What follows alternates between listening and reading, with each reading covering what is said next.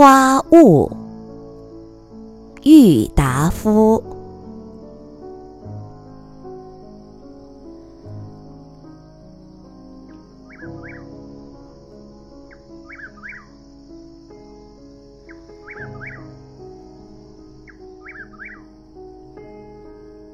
我第一次去花雾，是在松木场放马山背后养病的时候。从竹叶和杂树中间露出来的半角屋檐，被女墙一围，显得异常整洁清丽。我用手。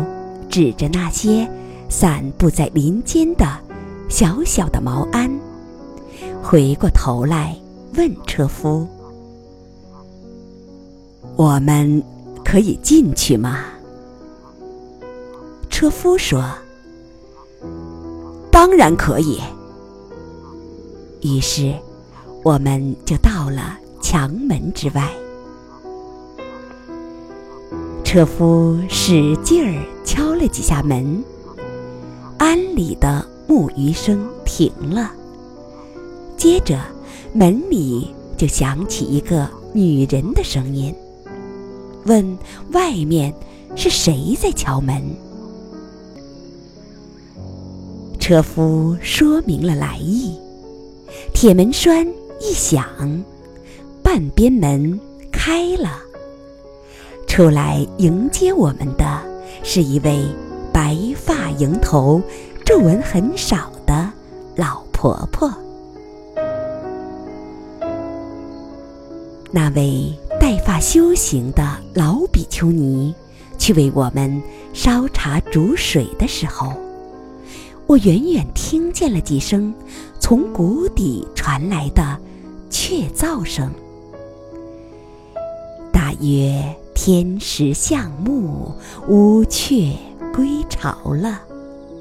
谷里的静反而因这几声急躁，加深了一层。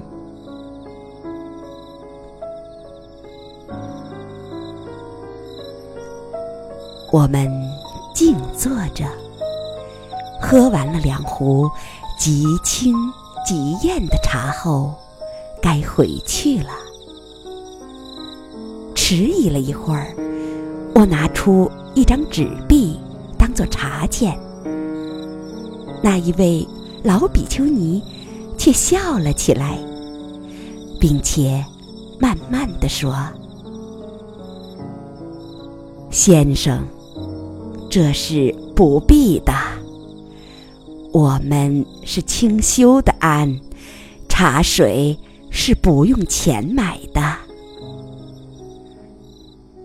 推让了半天，他不得已将这一元纸币交给了车夫，说：“这给你做个外快吧。”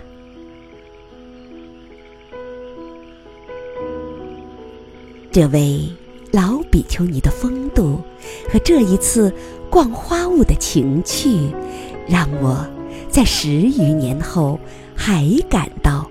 津津有味，所以当朋友问我到哪里去玩时，我立刻就提出去花雾。